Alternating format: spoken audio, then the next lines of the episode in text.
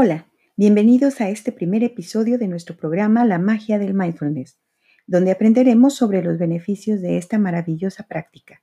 ¿Sabían que el mindfulness puede ayudarnos a disfrutar más de nuestra vida? ¿Cómo lo hace? Acompáñenme a descubrirlo.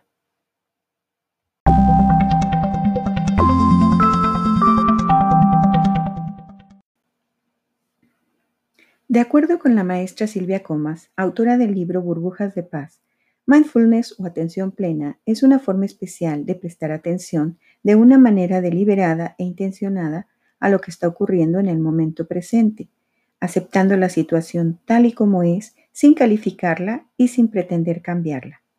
Por otra parte, mindfulness es también la conciencia o comprensión que surge cuando somos capaces de prestar ese modo especial de atención a lo que está ocurriendo. Al establecer una mayor conexión con la experiencia, percibimos con mayor claridad. Vemos más cosas e identificamos posibilidades que de otra manera nos hubieran pasado desapercibidas a pesar de estar allí. Es como si todo lo que nos rodea fuera más brillante.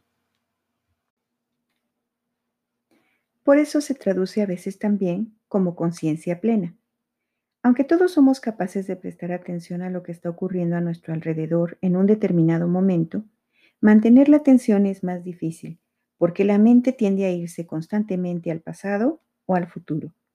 No juzgar es lo que quizá resulte más difícil, porque la mente está evaluando constantemente lo que ocurre de forma muy básica con juicios del tipo me gusta, es agradable, o no me gusta, es desagradable.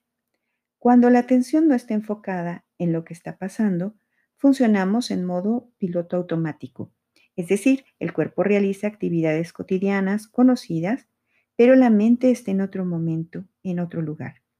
Esa capacidad cognitiva que hemos desarrollado los seres humanos de pensar en cosas que no están ocurriendo tiene sus ventajas. Podemos realizar una acción mientras planificamos otra o mientras mantenemos una conversación. Pero implica también algunos problemas. La mente tiende a quedarse atrapada más frecuentemente en pensamientos desagradables que en sucesos agradables.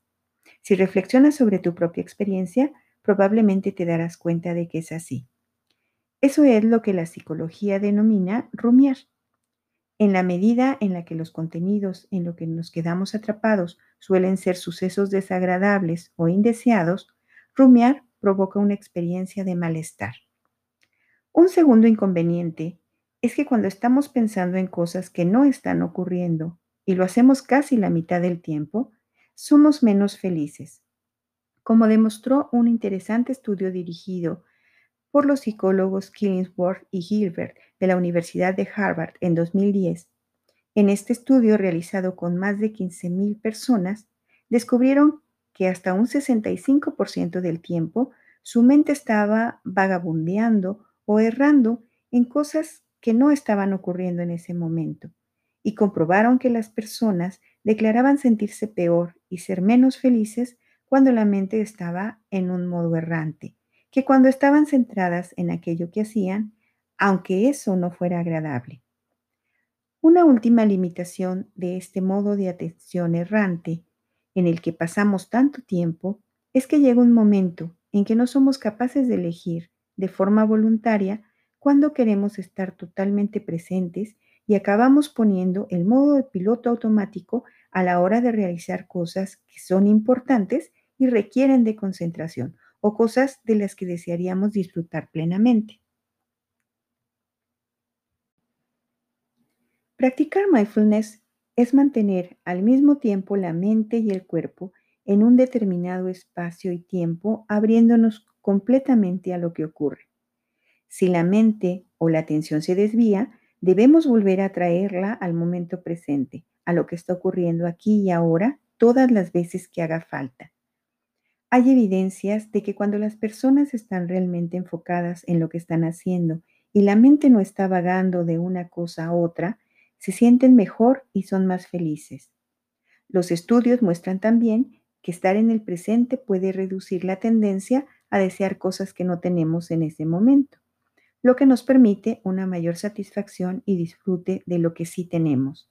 Investigaciones recientes revelan además que el entrenamiento de mindfulness puede ralentizar, parar o incluso revertir la degeneración de los tejidos neurales del cerebro que se va produciendo con la edad.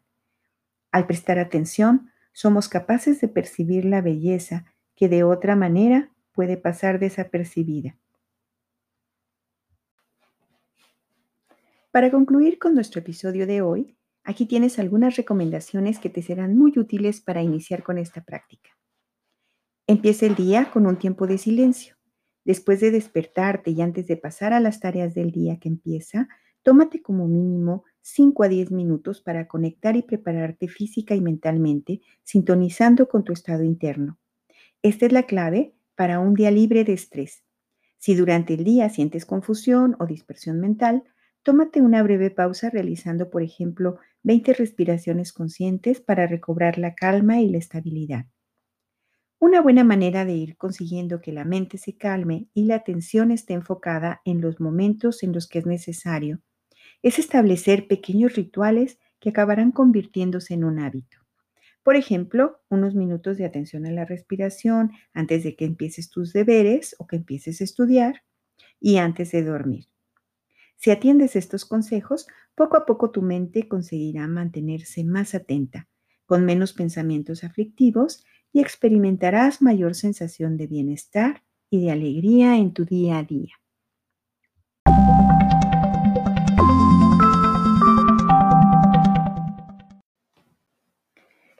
Muchas gracias por haberme acompañado en este primer episodio para aprender más sobre mindfulness.